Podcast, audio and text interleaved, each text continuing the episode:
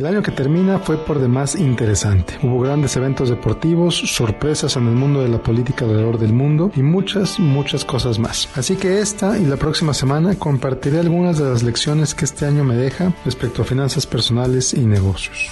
En primer lugar, perdimos a grandes estrellas. Prince, Robin Williams y Juan Gabriel fueron solo algunos de los grandes que perdimos este año. De sus partidas podemos aprender varias cosas, pero quiero enfocarme en el tema que nos atañe. Prince murió sin testamento, lo que creará una batalla legal que seguramente durará por años y costará muchísimo dinero. Juan Gabriel, por otro lado, y hasta donde sabemos, dejó todo perfectamente estipulado, lo que le facilita la vida tremendamente a los que se quedan. La lección, obtén un testamento. No es para ti, porque tú estarás muerto. Es para evitar conflicto en tu familia. Como todos sabemos, en segundo lugar, hubo grandes sorpresas electorales. En Gran Bretaña, en Colombia, en Estados Unidos. Los tres sorprendieron a propios y extraños con sus votaciones. La elección, aquí te tengo principalmente dos. La primera, que es evidente que nadie puede predecir el futuro. Muchos en las grandes esferas del poder y en los medios de comunicación se olvidaron de ello. Y la segunda lección es que la vida sigue. Independientemente de quién sea el presidente en turno, somos nosotros quienes controlamos nuestra vida,